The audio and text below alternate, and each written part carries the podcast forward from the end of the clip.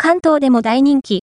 木古内町、コッペン道土に行列ができる理由。道の駅みそぎの里木古内の中にある小さなパン屋さん、コッペン道戸、コッペンドットが評判を呼んでいます。